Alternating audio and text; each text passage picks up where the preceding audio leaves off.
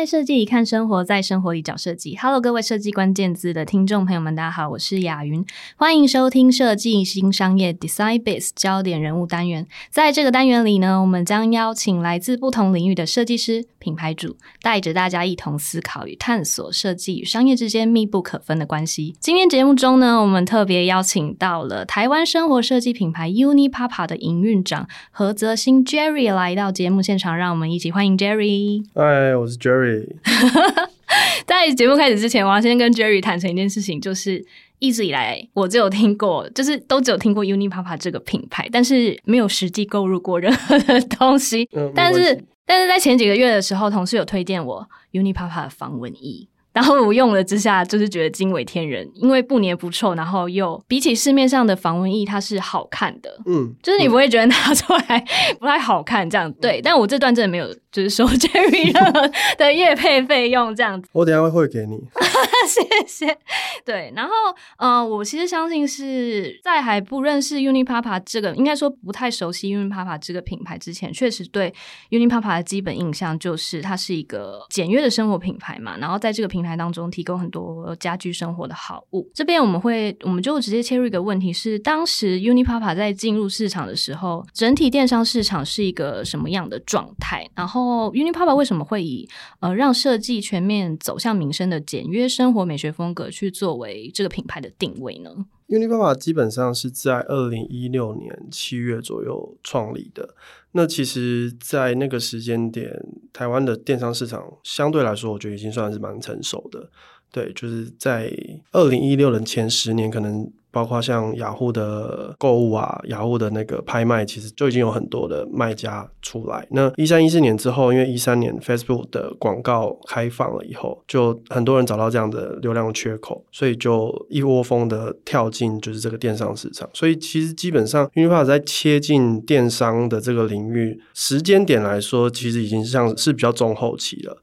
对，嗯、所以作为一个后进而言，其实 Unipapa 一开始确实是。是比较需要有一点不同，所以才能够在市场上面取得比较亮眼的关注。不能说成绩，其实是关注。那当时电商市场的部分的话，是已经有像这样的简约生活品牌出现了吗？回到那个时间点的话，我觉得那时候是比较少的。像 even 是像我自己哈，我就讲我自己的例子，就其实我是在 Unipapa 创立半年后加入的。那之所以会加入的原因，也是因为，哎，我其实是喜欢。这样子风格的产品，那当时在转换跑道的时候，就刚好诶，在网络上就有看到这个产品的。征才资讯，我就觉得诶，这完全符合我想要的样子。因为第一个是我很喜欢产品，第二个是这个产品的美学是哦，我很喜欢实体产品，对。然后这个产品的美学跟我其实自己比较喜欢的风格是相近的，所以我就觉得诶，这个真的是一个好的机会。因为我在台湾基本上那个时间点是还没有看过类似的产品，可能就是无印良品这样对对对对对，就是台湾自己的品牌基本上是没有的。嗯，对，所以我那时候就加入。所以回到那个时间点，确实。Unipapa 在设计的风格上面是比较特别一点的。嗯嗯，因为其实就资料上面来看的话，会发现，嗯，Unipapa 比较有趣的地方，它是台湾首创以免费设计换取总代理销售的一个新创团队。就是这个模式到底是怎样的一个模式？为什么会开展出这样的模式？它为 Unipapa 带来了什么样的机会，以及它改变了市场什么样的状态呢？好，OK，对，我刚刚说的就是我是在半年之后加入，最开始当然也是因为产品跟这个品牌的颜值风格，然后吸引我。但大概了解一下，发现，哎，其实这个品牌蛮有趣的。我真的是站在一个我即将去应征的角色来讲这个故事好了，就是我就发现，哎，这个这个品牌它真的蛮有趣的。它所谓的就是用免费设计来换取总代理销售。那当时就跟我们的，我就我现在老板啊，就就创办人 Jimmy 就是见面，那他就大概介绍了一下，说为什么会有这样的品牌跟这样的模式出现，是因为他他其实原本是没有打算要。创业的，他就是念完工业设计，然后有一些经验之后呢，就真的也是受聘当工业设计师。那受聘当工业设计师，在台湾的这个产业里面，就是以代工跟制造业比较居多嘛。就是在这样的公司里面担任工业设计师，他就发现有一个很大的问题，就是说，因为代工或是制造的思维，在那个时间点，基本上在看市场的方式。站在比较前端，就是呃，可能有行销经验，或是对设计有一些想法这样子的执行者来说，基本上两个方的观点是有很大的鸿沟。可是因为产业的结构跟职权的关系，基本上受聘者你就是一个执行者嘛，嗯、那决策者是原本的企业老板们。那这边这时候就出现一个问题了：企业老板他有决定权，那你只是执行者。但或许你有更好的观点，觉得更符合现在市场需求的一些想法出现，但你没有决定权。嗯，可是当好举一个例子，如果老板说我今天要来设计这样的东西，然后他赋予了这个任务给你，那你提出了一个想法，觉得这样的方式是可以让这个产品卖得很好的，但不符合老板期待的样貌，所以老板要求你要去做一些改变，最终这个产品没有卖得好了。就卖得不好，那这个问题会是出在设计执行者的身上呢，还是是老板身上呢？其实这个很难在决定当下就能够被辨识出来是谁的问题。所以在这样中，执行一阵子，对，要执行一阵子。可是那时候基本上都是后话了。嗯、所以，与其这样子，还不如说、嗯、OK。那如果我认为这样的设计、这样的行销方式是真的有助于。让这个产品在市场上取得成绩的话，那我何不用免费设计来换取这个产品的代理权？就是说我既然觉得这样的设计是好的，那我就用我的能力把这个东西设计出来，而且行销的好。那既然它卖的好，就会有利润嘛。嗯，嗯，对，所以就我把我的利益跟我认为的好的设计绑在一起。所以所谓的免费设计背后，并不是真的免费，它比较像是说我先提出我认为好的方式，然后当这个东西真的因为我认为的好的方式在市场上取得成绩，我跟你执行端，也就是设计师。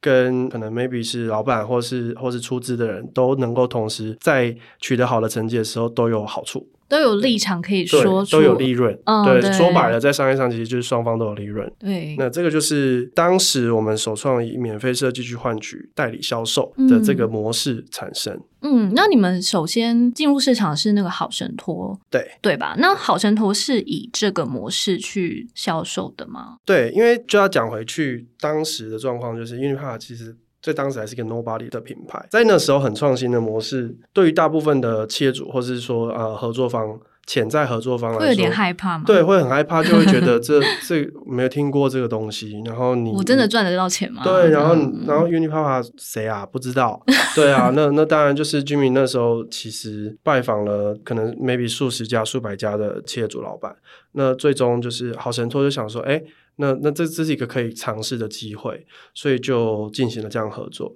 那其实最初步的合作方式还蛮单纯的，就是呃，我可能没有办法，就是站在好神的角度，我可能没有办法答应你把整个产品的功能跟外观做大幅的改造，但是我愿意尝试你所你提出来的美学，也就是比较简约，然后比较没有过多装饰，对，没有过多装饰，对的颜、嗯、的白色的这样的方式，嗯、因为基本上那个在。制成上面只需要去换塑胶料的颜色就好了，所以这是一个很对于品牌方来说成本蛮低、风险蛮低的一个尝试。嗯，那对于 Unipa 来说，那当然就是一个绝佳的机会，因为在台湾谁不认识好神托？所以我觉得这个由某种程度上是它是一个意外得来的机会，哦、就就是让你们打开市场，对，让我们打开市场。嗯、觉得反正创业本身有时候就是来自于。一部分的运气嘛，对，这这是绝对绝对是大家都都同意的。嗯，那我们运气也许就是来自于说，一开始的时候，好神都同意跟我们做这样子初步的合作，虽然只是换个颜色，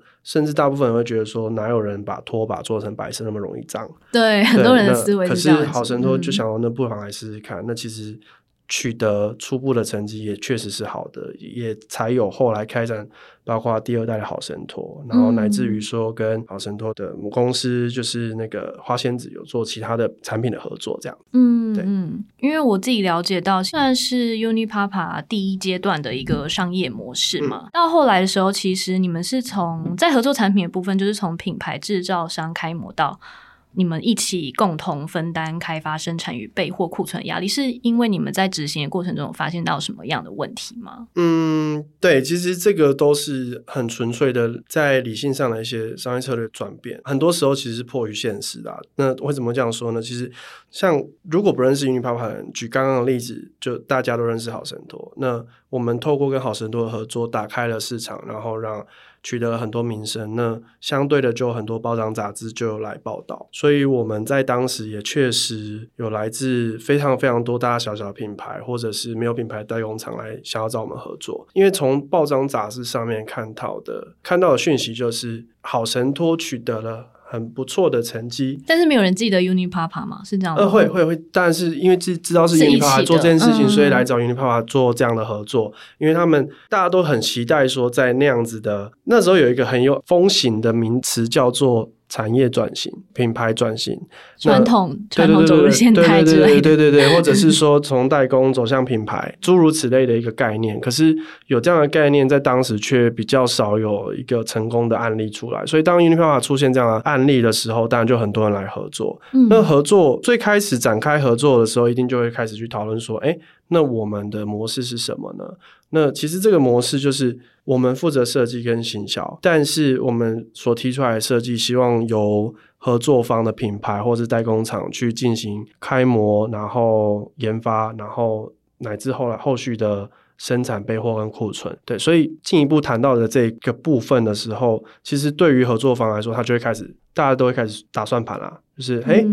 我觉得这个或许有一些机会，可是如果我要跟 Unipart 合作的话，我要先花了多少钱？然后我要开模，我要备货，我要叭叭叭。那这样子算下来，哎，我可能要花这么多钱哦。就还是回到很现实。对，还是回到很现实层面，就是、嗯、如果我要花这么多钱，我也不是不想花，可是哎，Unipart，你可不可以跟跟我说一下，你觉得可以卖多少？好，嗯、那问题抛回 Unipapa 身上的时候呢，我们唯一在当时能够拿出来的案例，其实就是好神托。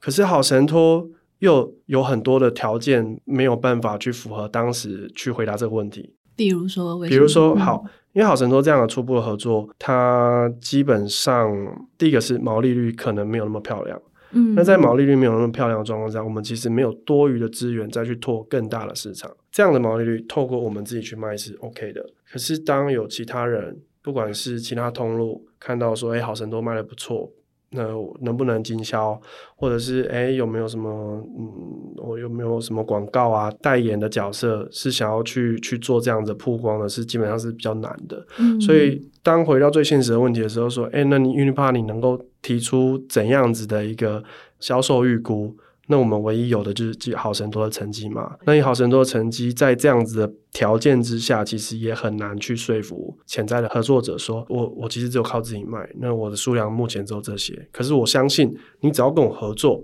我绝对可以帮你卖得更好。这是对于一个任何一个理性的决策品牌主或是或是老板他，会觉得风险太高。对，所以在这样的状况之下，其实。后续就蛮多潜在合作的案例就，就就这样无疾而终了。那对于我们来说，我们的模式就是，我一定要把东西开发出来，把东西卖出去，我才会赚到钱，赚到钱，品牌才能够继续活下去，公司才能够生存。那如果一个产品都没有办法上市的话，基本上这公司就没有办法延续下去了。后来就因为面临这样的困难，去做了一些调整，包括说，哎，其实 Unipapa 已经透过前面的操作。大致上，让一些比较喜欢这样的风格的人，不要说全部啦，但至少初步的认识，对，已经已经相对于一些完全从零开始起步的品牌而言，已经有一些初步的认识，有一些初步的粉丝，有一些初步的消费者了。那我们也对于呃市场有一些初步的观察，然后也大概知道说，哎，这些粉丝可能会喜欢什么。那是不是我们先把主掌控权抓在自己手上？那我们先想办法透过自己的资源跟能力。去开发一个产品，然后把这个产品卖得好。那产品因为是自己开发了，所以它不会有合作失败而没有办法上市的状况产生。嗯，而且也因为是自己开发，所以毛利率你比较能够掌控。毛利率比较能够掌控，就可以去估算说我能不能投注更多的资源在打开更大的市场，或是让人家经销。自然就可以让这个东西的销量变得更好。那让这个东西的销量变得更好，就可以解决刚刚前述的问题。也就是说，我没有一个明确的成绩，我没有明确的其他的销售管道去说服原来的潜在合作方。那拿到这样的成绩之后，我们再回头去看，哎，一样有希望跟我们合作的合作方。它因为我们有，诶，我今天有 A、B、C 这三个通路都已经，就是我我都已经可以在这边卖了，嗯，然后我自己开发的东西我也大概卖了多少多少了，所以我觉得我们这样的合作是相对是风险是低的，我们也能够理解说所有的资源都压在对方身上去承担风险，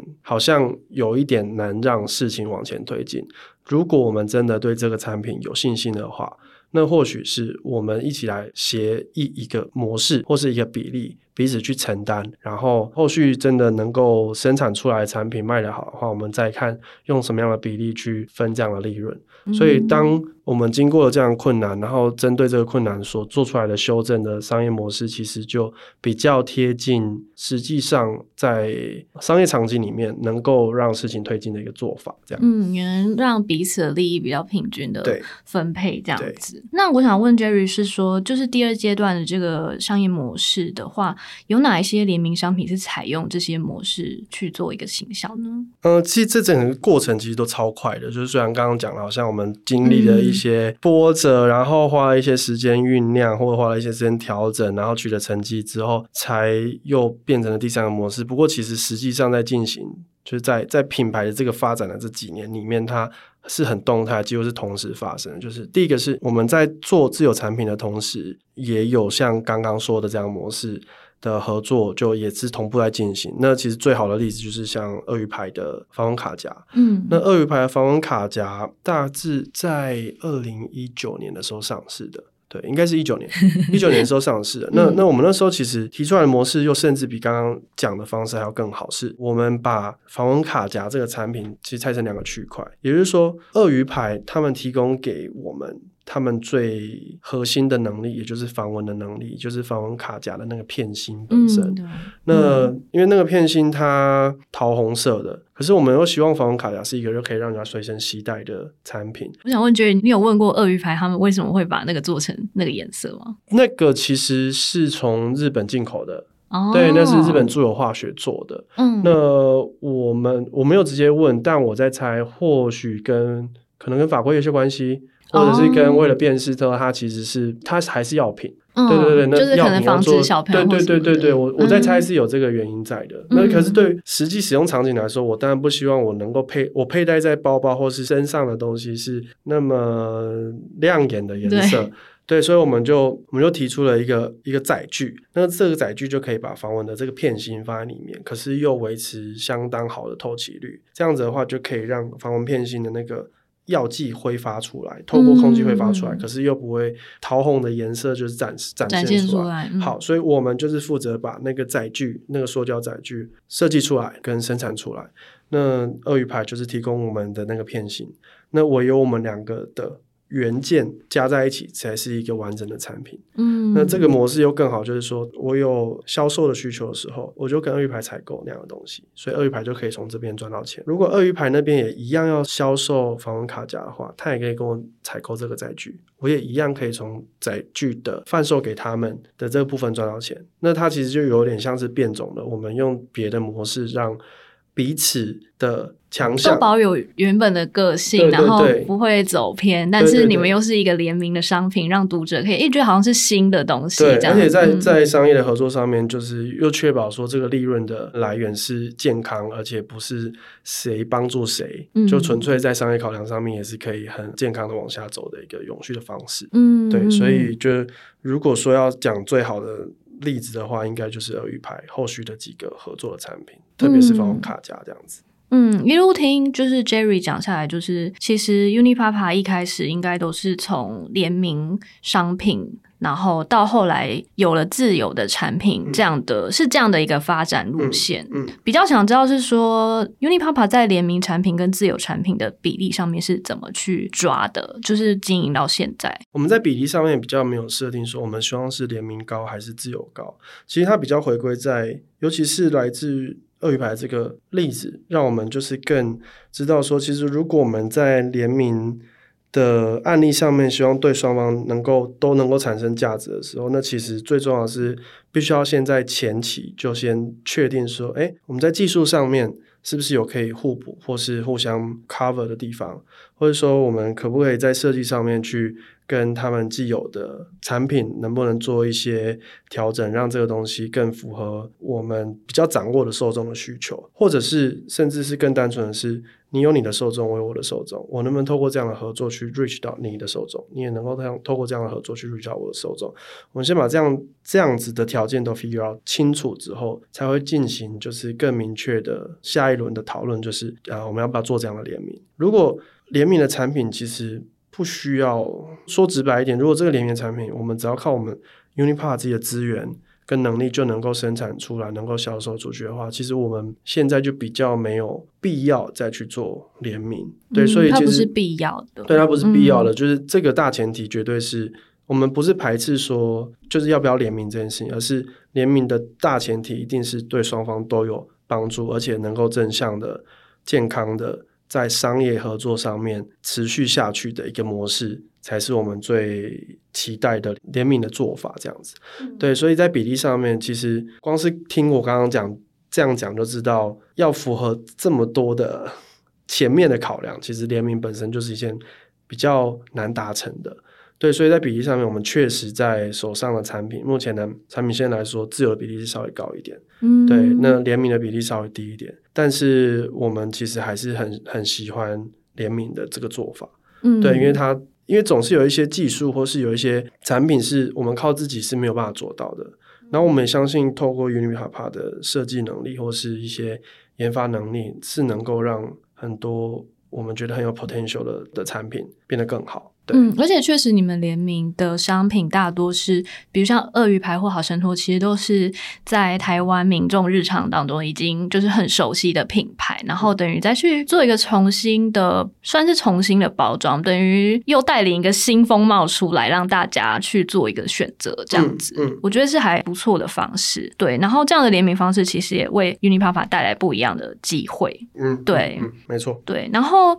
因为其实听 Jerry 这样讲下来啊，嗯。Unipapa 其实一路走来做了一个很多线上的一个铺陈嘛，然后到后来，嗯，其实就渐渐的走入线下，比如说实体店，然后也开设快闪店，然后可能进驻到一些实体通路，像是大润发等等，然后直到最近又开了一间 Studio 在新义安和这边。就是想问 Jerry 说，为什么品牌会有这样的策略发展？因为其实走到线下，蛮多人会觉得是会提高成本的一个风险嘛，要就是他可能会。带来一些成本上的风险，嗯，就是品牌为什么会有这样的决策？呃，其实这个毕竟 Unipapa 它还是生活，就是居家居家品牌，所以我们主要开发的这种东西还是生活用品为主嘛。那生活用品其实有一些，其实我们回到自己的消费经验里面，一定有一些东西，你还是比较喜欢走进一般的实体通路去购买。去触摸啊，感受。对对对对，嗯、有时候甚至并不是为了去感受，是方便性。我就是想要买这个东西，我现在就想要拿到，right now 就想要买到。嗯、那可能甚至它体积很小。嗯、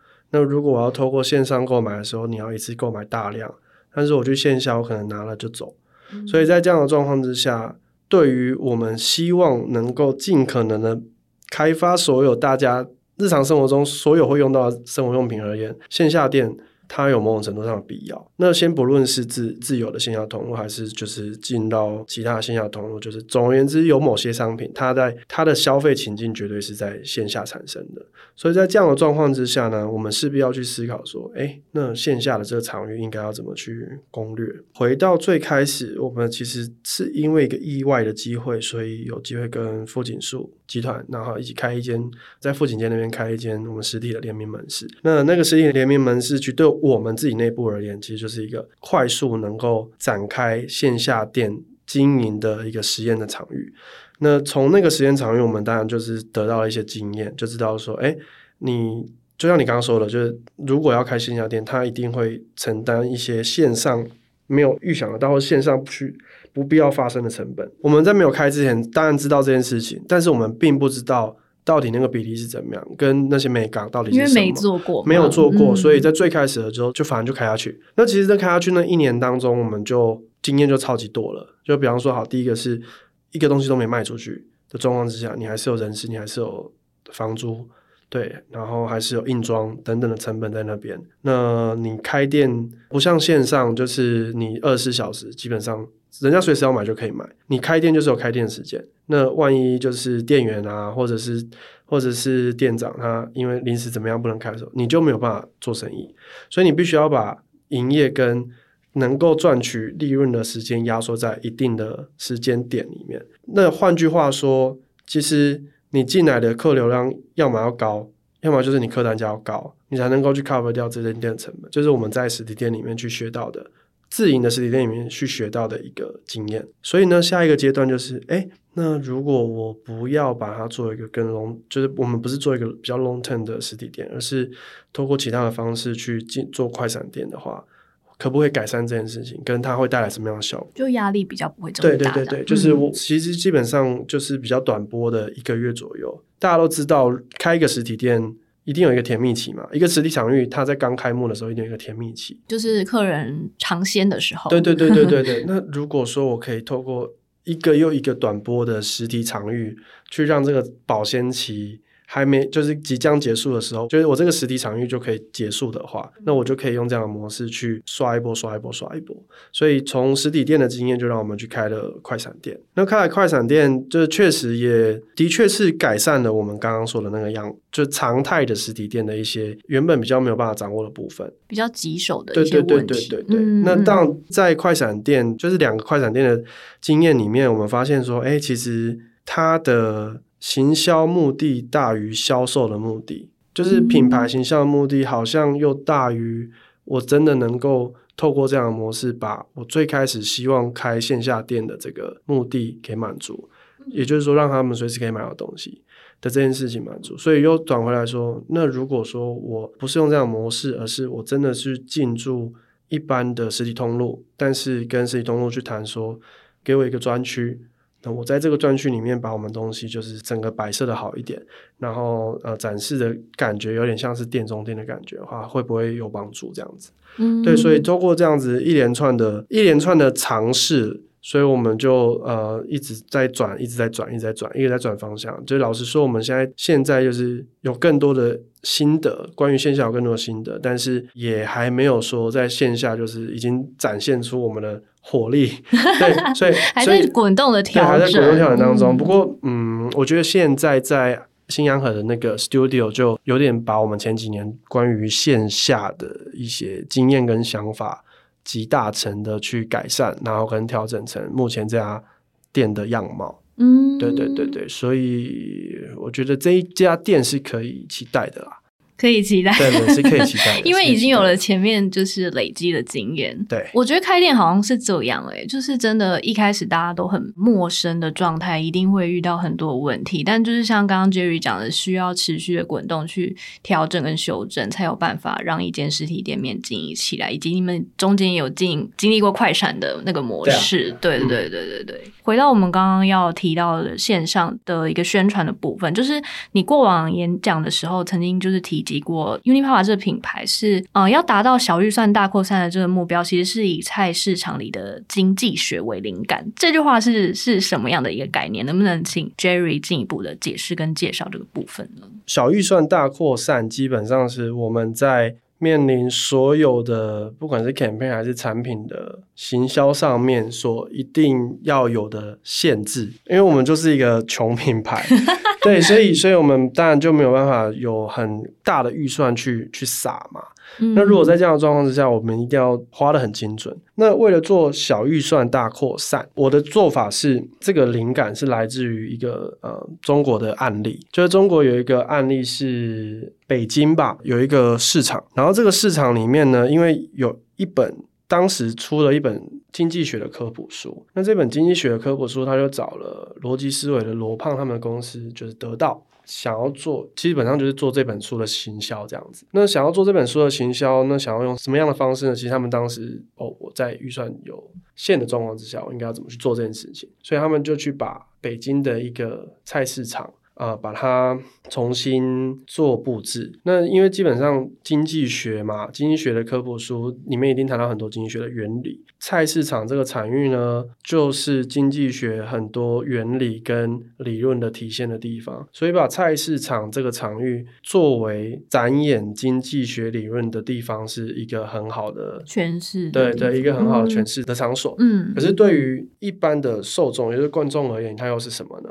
其实菜市场是一个大家都很熟悉的场域跟讯号。那这个讯号基本上你不需要再去沟通，说我。场所是什么？它就是菜市场。可是这个菜市场，我原本我们大家想象的菜市场是长这个样，但经过了包装跟经过了调整之后，它长着另外一个很菜市场又很不菜市场的样子。好，那其实菜市场这个场域就是你不用再跟你的受众沟通说这是什么样的地方，但是它同时又可以承载原本想要沟通的这个讯息最核心的需求。要经济学就是呃，它有很多理论，那菜市场当然就是经济学的一些理论所实践的一个场域。这基本上就是很好扩散出去，但同时又能够达到你真正核心想要传达的呃讯息本身的一个做法。所以，我们回推回来，对于 Unipower 而言，我们想要做到小预算大扩散，最核心的方式，我必须要先找出这样子大家都熟悉的讯号是什么。那所以，嗯、双一基本上对于大部分的人来说，双一最重要的事情就是消费。那消费背后刺激消费是什么？是折扣，是划算，然后是抢便宜，诸如此类。的一些一些嗯，我们讲 keyword 好了，对于 Unipapa 要怎么把这个 keyword 跟 Unipapa 居家生活用品品牌去结合在一起？居家生活用品品牌它能够便宜，它能够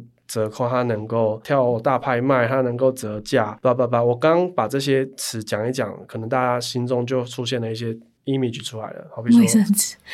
对啊，好比说 对，或是小北百货，嗯，小北百货，或是或是金星发，巴拉巴拉，像这样的地方，嗯，或者那那再往下呢，我们是不是能够再把这样的场域的想象再变得更，应该是说它的规模不是那么大的一间店，而是它是可能在更在更能够行动一点点，对对对，就是哦，它机动性再更好一些些，对，那我们就想一想，用摊车，可是摊车又有一点。不够酷，所以最后我们做做出来的东西其实就是一台发财车。因为发财车本身，哦、我们讲发财车，大家脑脑里面大概就出现发财车的样子。对，就是很 local 的感觉。对，可是相信一些可能有在乡下生活过的人也会知道说，哎，其实有像这样的发财车，他会载着生活用品去你村子里面，然后把这东西卖给你。驻点在那边。对对对对对，嗯、那那你也相信，就是相信你想到这个画面，一定不是什么很贵的东西，它一定就是。划算、便宜又好用、实用的东西，所以把这样的 image 结合到双一里面，是一个很好。传递给消费者说，我今天第一个我卖的是居家用品，第二个就是这个东西实用又便宜，然后第三个是发财车，对于台湾人一样啊，就是对于台湾人而言，这个它是一个共同的语言跟记忆，这样，对。对对，嗯，所以在第一年我们就推出了像这样的发财车，可是第二年、第三年，我们不想要每一年都再重新想一下，就是重新想过说双一要怎么包装，所以我们就打从第一年的时候，我们就希望把这个故事延续下去。第二年的时候呢，发财车已经玩完了嘛，那发财。车哎有初步的成果了，这次就再玩大一点，我们就真的把一家杂货店，其实概念都是一样的，只是我们把场域从发财车上面改成是杂货店，后续的一些操作方式跟逻辑也是相近的。对，然后直到第三年的时候呢，我们就是发财车也开了，然后杂货店也开了。第三年刚好遇到疫情，所以就顺势讲了说，哎，因为疫情的关系，所以刚投资的杂货店就大赔。所以说老板要跑路，就是有这个故事发展。老板要跑路，嗯、跑路。我们身为员工，就希望让这公司能够把货变卖掉变现，让公司活下去的这种跳楼大拍卖。然后希望大家赶快来，对来对。所以其实其实我们三年基本上都扣着同样的事情，就有点像是有点是折扣跳楼大拍卖的概念，但是它每每一年都扣着不一样的主题去做。对，那基本上这三年的一个企划的。安排基本上我们就是第一个是我们找到每一年都找一个大家都很容易熟悉的讯号，第二个是他能够扣回去 Unipapa 来做居家用品本身，第三个是他一定要沟通到产品便宜的事情，第四个当然是对于内部而言，我是有一套逻辑是可以让大家在第二年、第三年的时候快速快速组织起来，把这个企划重新弄出来一个方式。对，那它可以在就是在生气化的过程当中提高更多的效率，这样。它等于是就是真的是三年，从一开始就已经计划好是一个三年的行销。从、呃、一开始就计划好它是一个多年的计划，哦，但是要晚几年。不知道。对，那当然到了去年的时候，我我自己就观察到，其实，在双一的这个节庆氛围有稍微弱了一些些。好像有哎、欸，前几年的时候大家还会就是爆买，最近好像就是觉得哎、欸，好像折扣也没有差太多。对，然后还有大环境啊，因为中国的禁奢令的关系哦，对，所以一些天猫、淘宝他们不做这个了，那不做这个市场氛围就会稍微冷了一些，嗯、对，所以我们在去年就先把它收掉。啊，那另外一方面就是因为我已经有点黔驴技穷了，我已经想不到。你说大家都已经就是没有，我我已经想我我已经想不到第四个了。不过我觉得比较有趣的是，最近有去看 Unipapa 今年双十一的行销活动，就是那个这样很凶嘛的一系列的影片。嗯嗯嗯我觉得吃香菜那一个那一趴是真的蛮凶的，就是为什么会有这个行销活动的一个策划？OK，好，嗯、这个这个跟小预算大扩散有切合，又有点不太切合。这个可能是我第一次谈这个东西，就是我今年抓了关键，第一个关键是民营化。因为这几年的那个梗图啊，迷比较是显学，在社群上面比较是显学，所以第一个我是抓迷因化，所以可以看，如果有看了就会发现我们在素材上面做了很多那种可能容易造成病毒式扩散的一些元素的影片。然后第二个我们其实是抓。代言人，什么是代言人？就是说我需要找一个 face，这个 face 是大家熟悉的。那这个 face 因为大家熟悉的关系，所以他有机会去进一步沟通到可能原本不认识 Unipapa 的人，那我才可以把我的这个流量扩大。那扩大进来之后，就会有更后续就有一些比较更细节的操作啊。这边就时间关系，我就没有办法分享的太多。不过前面的基本上在做的事情，就是我把上面的那个口开大，然后找的点也是社群会会比。比较容易扩散的点，对对对对，那一样就是说，我如果找到这个点，跟找到这样的 face，我就可以用比较小的预算做比较大的扩散。嗯，那扩散进来之后，当然就相对于以往，就是我直接投硬广的方式，不同于以往这样子，就是我有一套收集流量聚集起来，然后在活动开始的时候再投销售的讯息给他们的一套做法。不过这个太 detail 了，就是我现在没有办法分享。哦、稍微太绕，可能听众可以去就是 Unipapa 粉丝团上面看一下这一系列的影片，这样子。对对对，对，对，嗯嗯，我自己是比较好奇，就是因为其实大家认识 Unipapa 是一个，就是觉得。这个是一个比较简约的品牌风格嘛？嗯，到后来其实你们添入了很多比较接地气啊，可能在地以及刚刚 Jerry 有提到比较有趣的元素去做一个结合。想要问 Jerry 这边是怎么拿捏这两者之间的比例？因为有可能哪一边的比例太多了的话，可能原本喜欢你们品牌的消费者会不会有流失的这个问题出现呢？嗯。嗯我我自己是这样子看，就是我们如果把品牌视为是一个人的话，那其实一个人他其实就带有某种程度上的多样性。他可以同时生活有品味，可是他又讲话很好笑。嗯，他可以很喜欢精品，然后他或者是他穿的很简约，但是他喜欢吃流水席。对，就是你提你提的案例真的蛮跳动的。对啊，可是 可是我们都可以想象像这样子的人存在，就是是可以接受的。对，生活中确实有这样的人出现。对，所以所以如果我们认识这样的人，我们并不会因为像这样子的特性或者是这样子的反差而觉得这个不是他。对，所以品牌，我们如果把品牌视为一个人格的话，它本身就可以有这样的多样性。但回归到。执行层面的话，其实我觉得最关键的是，我们其实要很清楚知道，说我今天在沟通的场域跟目的到底是什么。我今天要沟通的是销售环节，还是我今天要沟通的是产品特色，还是我今天是要回到产品的呃品牌的核心，让他知道我们的美学，或是知道我们的风格是什么。所以每一次的任务是基本上是不同的。那我们把它初步，其实初步可以分成是三个层次：品牌、产品、企划、销售。那这三个是这三个不同的层次，我们自己就会先有一个画面出来。那有这个画面，我们就会知道说，在什么样的层级，我们应该做到什么样的地步。那像以 Unipapa 而言，讲到 Unipapa 品牌，你不会直接连接到这个品牌，其实就是可能彩度比较高，或是比较。至少品牌语言上面比较不是那么幽默的，然后在产品上面也是很明确，是很简约的。可是，一旦讲到 Unipapa 的行销、Unipapa 的一些企划的时候，你就知道这叫幽默，就是可能幽默，或是比较刚刚讲的，就是那种草根性比较强的东西。所以，我们基本上在这个执行层面，在设定就会比较清晰的画面先有了之后，不会再跳脱这个画面之外去做执行。那再往下讲的话，其实我觉得还有掌握度的问题，也就是说。并不尽然是一定要做这样子的反差，也就是像比方说精品，它可能就还是维持一贯精品的品牌，它可能还会是维持很一贯的作风。从不管是从品牌层面，还是产品层面，甚至在销售层面，都是用一贯的风格沟通。它可能不是亲民的，它可能是反而是想要缔造距离感的。但是又回过头来说，其实我们也会发现，最近这几年精品的品牌都在街头化、潮流化。那他们也会去做跨界，诸如此类的一些一些合作。那这个某种程度上都是内部跟外部都彼此都会有影响的，就是外部环境会去影响到这个品牌的状况，然后这个品牌对于自己的品牌的执行层面啊，或者是这个品牌的风格的掌握度怎么样，对，它也会去影响到说这个品牌它应该要怎么去进行这件事情。所以你说 u n i p a 会不会有一天我们的执行能力强到说，我们即使用有距离感的方式，也可以让销售变得很好。如果能够做到这样子，我们也许会这样做。就是其实你们没有做一个限制啊。对，我们没有做一个限制，我们只知道我们知道说我们现在的极限在哪边，这个执行的极限能不能符合我们现在的需求，然后我们能不能掌握那个画面感。嗯、如果可以的话，我们就尽可能这样做，因为是最有把握的。嗯，对。不过，就我自己观察，就是其实不管是 UNIQLOS 还是其他呃更多的民生品牌或者是电商等等的，其实都已经逐渐走向一个比较简约的风格的路线。对，那我觉得这件事情其实是因为设计在我们生活当中带来了很大的层面的影响。